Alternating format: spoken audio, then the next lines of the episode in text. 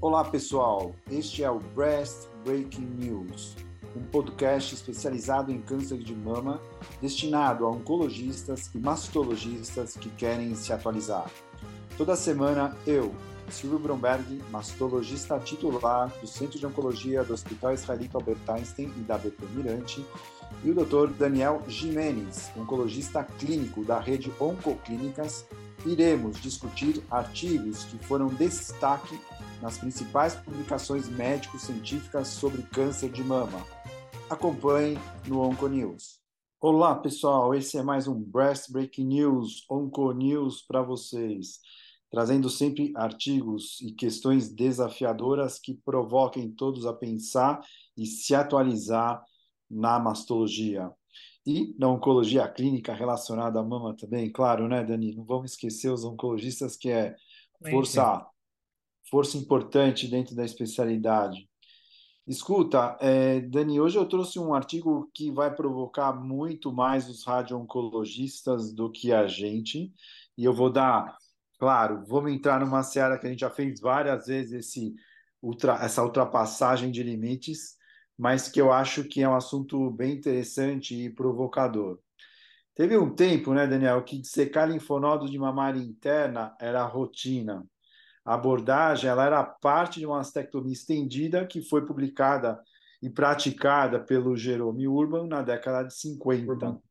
Técnica de Isso, Urban. técnica de Urban. E apesar de parecer justificável, uma vez que a gente sabe que esse acometimento da mamária interna é até mais frequente em paciente jovem que idosa, e também que a gente sabe que cerca de 10 a 15% das pacientes que têm cadeia axilar positiva têm meta na mamária interna. No entanto, essa abordagem caiu por terra após estudos publicados na década de 80 e 90 pelo professor Veronese, e onde ficou claro para todo mundo que não havia benefício nessa abordagem, e aliás, ele publicou que cerca de 15% dos seus casos tinha axila e mamária interna positiva e somente 5% tinha axila negativa e mamária interna positiva. No estudo dele ficou uma casuística muito baixa de mamária interna exclusivamente positiva. Mas, quando a gente introduziu o conceito da pesquisa do sentinela, a gente viu que, com uma certa frequência, tinha uma drenagem para essa cadeia. E, além disso, no contexto do tratamento radioterápico, ainda tem muita controvérsia sobre o benefício da radiação da cadeia mamária interna. Claramente tem uma divisão na literatura, onde os estudos mais antigos usavam uma tecnologia de radioterapia 2D, bem inferior à atual, que é 3D, que inclusive está associada a muito menos complicação do que a técnica antiga, que era uma crítica para se irradiar uma área interna. Além disso, irradiar uma cadeia que tem somente cerca de 1,5% de chance de recorrência é muito discutido. Porém, essa quando acontece, ela quando acontece essa recidiva, ela prognostica uma pior sobrevida global, que na literatura chega até em 30, chega em somente até 30% em cinco anos. Ou seja, recidiva em mamária interna não é legal. E analisando os, os, estudos, se a gente for pegar na literatura os estudos de radioterapia em mamária interna, se a gente pegar, por exemplo, o resultado do Danish Breast Cancer Group, que a gente apresentou esse podcast ano passado, é, essa radiação da mamária interna em pacientes que tinham feito mastectomia tinham gerado até em torno de 4% de ganho na sobrevida global. O MA20, que é o estudo canadense, ele não mostrou benefício na sobrevida global, mostrou um pequeno benefício nas pacientes, somente nas pacientes que eram receptor estrogênio negativa, porém ele mostrou um ganho também de 4% na diminuição da recorrência local, o MA20. E o outro pivotal também foi o ORTC 22922, que mostrou um pequeno benefício na mortalidade de câncer de mama específica, em torno de 2%, é uma coisa quase desprezível, além da redução na recorrência local. E por causa dessa bagunça, os grupos da Universidade da West Virginia e de Pittsburgh realizaram uma meta-análise empoderando a força estatística, hipotetizando que a radioterapia da mamária interna iria sim aumentar a sobrevida global.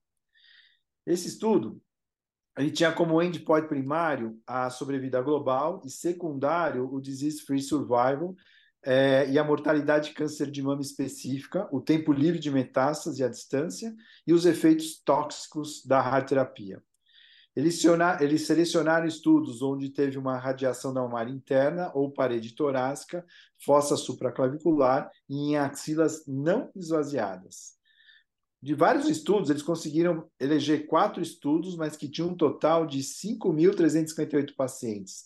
2.500 mais ou menos com radioterapia mamária interna e 2.600 mais ou menos que fizeram controle.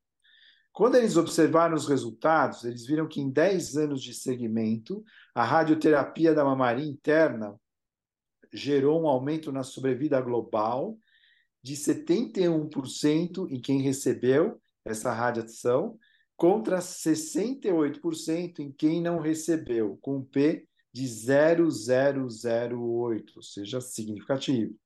E isso em todos os subgrupos, mas principalmente nas pacientes que tinham axila positivo.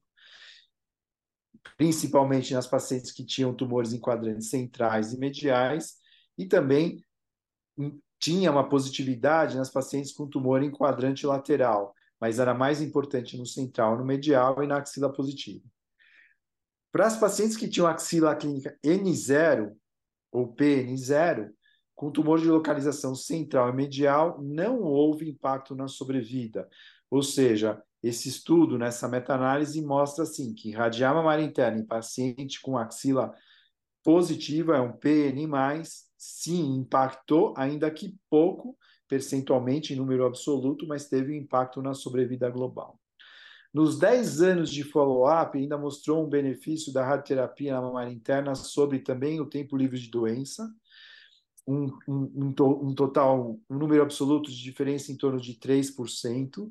Teve na mortalidade é, câncer de mama específica também uma vantagem, é, em torno de 2,4% em números absolutos, e no tempo livre de doença à distância, uma vantagem em torno de 3%.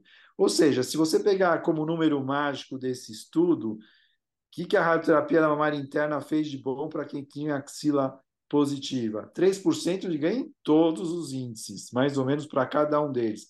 E então, todos eles com um número significativo. É o ganho, é... Do... é o ganho do inibidor de aromatase em relação ao tamoxifeno. Pois é, Pois é, é, não, é baixo o, o, número absoluto, mas é significativo, né? É. Os, o, o hazard ratio, de, de maneira geral, girava em torno de 0,87, 0,85, para você ter uma ideia. Bom, enfim, em 10 anos, a recorrência local, para quem em mamária interna, ela é muito baixa, como eu já tinha falado antes, Porém, a, recorrência regional, estimada nos 10 anos de segmento nessa meta-análise, foi de 1,9% para quem recebeu radioterapia, e quem não irradiou a mamária interna foi quase o dobro, foi 3,1%. Quer dizer, um terço, um terço a mais. Enfim, a radioterapia da mamária interna, nesse, nesse estudo, melhorou a sobrevida global, tempo livre de doença, tempo de, livre de doença à distância e a sobrevida é, câncer de mama, a mortalidade de câncer de mama específica.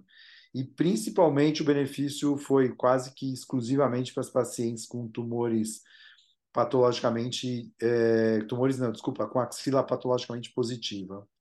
Enfim, essa de revisão, Dani, eu achei que provoca bastante que a gente Veja, somando todos os estudos, o que, que me parece como cirurgião?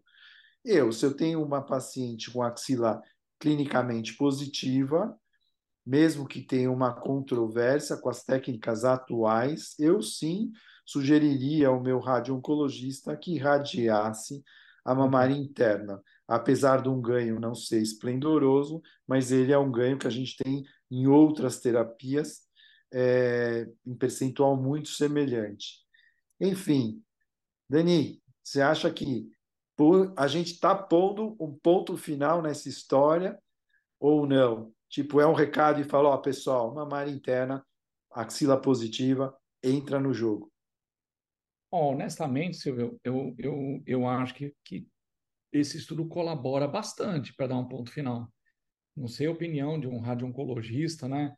Mas é assim, vai alguém fazer um estudo agora nesse desenho? acho que ninguém mais vai ter interesse em, redesenhar um estudo randomizado, fazer follow-up, etc. Altamente custoso e só para testar novas técnicas que não vai dar, eu aposto todas as fichas, que não vai dar o risco de pneumonite que deu nesse estudo. Então, assim, Exato. pô, já vai radiar axila, vai radiar fossa.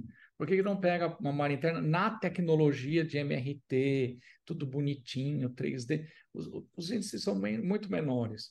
E como você colocou bem na introdução, uma recorrência em cadeia mamária interna é inesquecível. Sabe assim, é. não vai. Pode, pode é. corroer externo, enfim, não dá, é. né? É, então, o prognóstico acho... na, na literatura, ele, ele, ele fica bem ruim depois então, que tem uma recorrência é, na mamária interna, pelo menos é o que eu vi. Enfim, esse é o estudo, a ideia nossa está dentro do nosso objetivo habitual, né? que é realmente fazer essa provocação, vamos dizer assim, né? dar uma cutucada mesmo, né? E eu acho que é isso. Agora, Dani, me fala uma coisa. A gente, normal, mudando de assunto, a gente normalmente pede é, exames de estagiamento, a gente pede PET, a gente pede ressonância, e hoje a gente sabe, pelo menos, que tem a, o, o, PET ressonância, que é bastante, bastante não, mas é até é, usado para controle de pacientes que estão em, em neoadjuvância, apesar que você sabe que as pacientes, pelo menos as minhas fizeram aqui no Einstein, reclamam muito porque o exame é muito demorado. É muito tempo de ah. tubo, juntando tudo. É. Agora, o que, que, que, você trouxe aí que vale a pena a gente conversar? É, é, assim, na realidade é um meio bem rápido, tipo, mais que um jornal nacional, por causa que tem, o, o, estudo é meio técnico demais. Para um radiologista pode ser simples, mas para mim, para você, é, é um tanto complicado a questão do material e métodos. Mas é o seguinte, Silvio, aquela, aquela velha tecla que a gente sempre bate, de que a gente deseja avaliações dinâmicas e não estáticas, né? Então, ai, olha, o tamanho do tumor, é, resposta completa patológica, sim, não. Então, assim, sempre a mesma coisa. E aí, é, na ASCO desse ano, o Javier Cortez apresentou um estudo maravilhoso do PET scan de sendo avaliado de uma forma dinâmica nas pacientes que faziam tratamento neoadjuvante em HER2. Esse aqui é um estudo que foi é, publicado na Breast Cancer Research agora, que avalia essa. É, eles falam assim, uma predição multimodal, ou seja, é, não é fusão das imagens, eles dão essa abertura, que talvez o resultado pode sugerir a, a fusão das imagens, mas dos dois métodos em separado, do PET e da ressonância magnética, é, avaliando mulheres com câncer de mama localmente avançado que fizeram tratamento neoadjuvante. E o estudo é, é muito interessante. É lógico que haja paciência, mas foi muito interessante, porque a quimio neoadjuvante, o, o PET e a, e a ressonância pré, na semana 2 e na semana 12, que é o finzinho do tratamento neoadjuvante, até um, um tratamento relativamente curto, né? Mas, enfim, e avaliava o SUV pré, durante e pós duas semanas, e o índice de perfusão da ressonância, que é essa minha limitação em termos técnicos, mas durante, pré e pós também. E eu recomendo que olhar as imagens vai ser muito mais legal do que eu estou falando, porque é impressionante quando tem uma resposta completa patológica, você vê o desenho, o caminho da perfusão e o caminho do PET, e um paciente que não atingiu resposta, você já consegue perceber. E é um estudo pequeno, que eu estou colocando aqui é mais para discussão. Foram 35 pacientes, é, de 2012 a 2015, porque a intenção também, além de avaliar o, o recurso e cursor banding, é também avaliar a sobrevida livre de recorrência. Tá? Então, eram 57% desses pacientes, 20 luminal B, 12 pacientes triplo negativos, e HER2 só tinha dois, né? E 31% dessa amostra evoluiu com resposta completa patológica, tá? E aí, esse esquema serial foi muito interessante, porque você observava que uma queda nos SUVs do PET e a queda nos índices de, da ressonância de perfusão e difusão é, esteve intimamente associado à resposta, dados que em muitos estudos anteriores, que pegava só um, um dado inicial né, e não mostrava essa, essa predição, E, mais importante, que também olhar as curvas do estudo são maravilhosas. Os pacientes que tinham queda no washout, queda na, na, na perfusão, queda no, no, como chama, no, no, no SUV, e detalhe, no meio, ou seja, duas semanas depois, foi muito interessante para as curvas de sobrevida. Então, quando tinha esses, essa, essa evolução favorável duas semanas depois, você já vê a resposta metabólica ou até na perfusão da, da ressonância, nossa, é, é quase uma reta em termos de sobrevida livre de recorrência. Ao passo que, se não tinha essas alterações metabólicas, você tinha uma trajetória bem preocupante. Lógico, só 35 pacientes. Esse, esse é o maior limite desse estudo. Mas é, é eu diria assim, até o, assim, é, na, na, discussão eles colocam literalmente o, o limite, né? Mas abre a ideia de talvez começar a fazer fusão, ressonância, PET, é, começar a fazer um estudo maior, porque o que nós estamos sentindo falta é essa dinâmica. Né? Então, às vezes, pô, em duas semanas né, não caiu, para, para que o tratamento não está dando certo. Tem alguma coisa errada, né? Então, eu acho que, olha, pequeno, mas o resultado é grande, entendeu? Olha, bem, eu acho, eu, então, eu acho o seguinte, sabe? Eu acho que esses exames, eles têm um, um tempo, provavelmente eles vão ter um tempo limitado, porque são marcadores que a gente usa hoje, uma vez que a gente não tem marcador em biópsia líquida adequado por enquanto para fazer esse monitoramento. E monitoramento da imagem, eu acho assim, ele é sensacional quando é desse tipo, ou com PET isolado, como fez o Javier Cortez no, no Praher 2, ou a ressonância com a própria dinâmica dela, ou então até através do PET ressonância, por exemplo, que é eh, o estudo a PI aqui do. A gente tem um estudo junto com a Unifesp de PET Rema, que a PI é a Renata Férez, que é radiologista aqui do Einstein, que tá, deve estar tá concluindo o, o, o estudo. Então, assim, mas o problema é que esses exames são não só caros, mas eles são muito ruins para os pacientes, pelo tempo de execução, pelo preparo, etc. Então, assim, acho que a hora que talvez ou simplificarem muito esses exames, tornarem esses marcadores biológicos mais rápidos, com infusões mais rápidas e a, a, uma, uma, a, uma captação de imagem mais rápida, talvez eles ganhem uma, um preço mais acessível.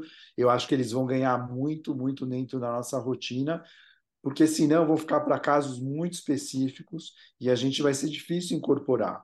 Por isso que eu acho que talvez com a biópsia líquida, de uma certa maneira, a gente vai ter um custo menor uma execução mais fácil e um acompanhamento talvez mais sossegado, entendeu? Então, assim, eu acho que é uma é uma ideia bem legal, mas que talvez vai perdurar caso não melhore a, a qualidade, a rapidez dos exames e, e talvez contrastes mais simplórios em termos de facilidade para os pacientes. Não sei, é uma opinião minha, né? Não sou especialista nisso também. Isso é que eu acho que pelo menos já estão se, se rendendo à questão dinâmica, entendeu? O pessoal já está começando, olha, acho que tem que ser dinâmico, porque senão fica sempre o mesmismo. Olha, tem que ter tal biomarcador na biópsia, tem que ter tal tamanho, tem que ser hair low, no hair low, enfim, tem que ser alguma coisa que tem que biopsiar. Então, já estão começando a olhar numa, num momento, sabe assim, num momento temporal, já para mim eu já estou feliz, porque as publicações estão levando para esse caminho, né? É que nem diabetes, né? Vamos, vamos dosar glicose, ai, olha, tem que dar mais insulina. Ou seja, tem que ser dinâmico, né? É isso é que, que é importante. Eu acho que a ideia que fica é que esse acompanhamento do, da resposta, ela vai ganhar muita força, não importa se é com método de imagem ou não, a partir do momento que a gente vai mudar a terapia no meio do caminho. Coisa que no passado já tentou, lembra, o Miklevitz tentou fazer isso e não aconteceu. Não, não, não deu, não, não, não teve resultado, mas faz tempo essa proposta do grupo é, alemão.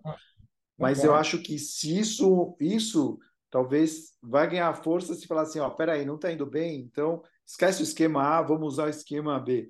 Aí acho que vai ganhar uma relevância muito maior.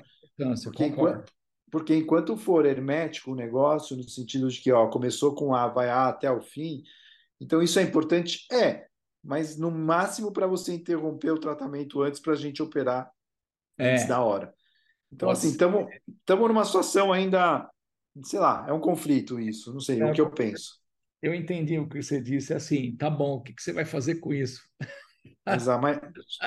Resumidamente, sim, é, eu acho é, que como, é. Como assim, uma posição cirúrgica, uma resposta é. cirúrgica, tá bom, tá, e aí? E aí? Você vai para aqui? Hum, ainda não, né? Exato. É, bom, tem... Enfim, Daniel, foi legal, um artigo difícil de ler pra caramba, eu achei, esse teu artigo. Tem muita, muito detalhe técnico, acho que para radiologista e médico nuclear é, é, é, vai ser uma delícia, mas para o resto é um artigo não muito é, palatável, né? Essa é a minha sensação. Só para complementar, eu não falei o nome do jornal do meu artigo, é o American Journal of Clinical Oncology, agora no último que saiu desse mês de novembro. Então, esse foi o jornal do meu artigo. Bom, Dani, aqui é o seguinte: a gente vai encerrando por aqui, está dando nosso tempo, nossos 20 minutos de brilho aqui. E eu queria aproveitar para dar um recado antes da gente encerrar esse BBN dessa semana, que é o seguinte: semana que vem começa San Antônio. Então, para todo mundo que curte ouvir a gente e que está acompanhando o nosso, o nosso trabalho educativo, é, semana que vem a gente vai ter, durante a semana, não sabemos ainda, a publicação já relacionada a San Antônio. Então, provavelmente, esse o pod da semana que vem deve sair muito mais para o fim da semana que vem, já com algumas novidades de San Antônio. Então é isso aí, pessoal. Continuem com a gente, é o Breast Break News, eu, Daniel, e a Onco News. Grande abraço, até semana que vem em, no Texas.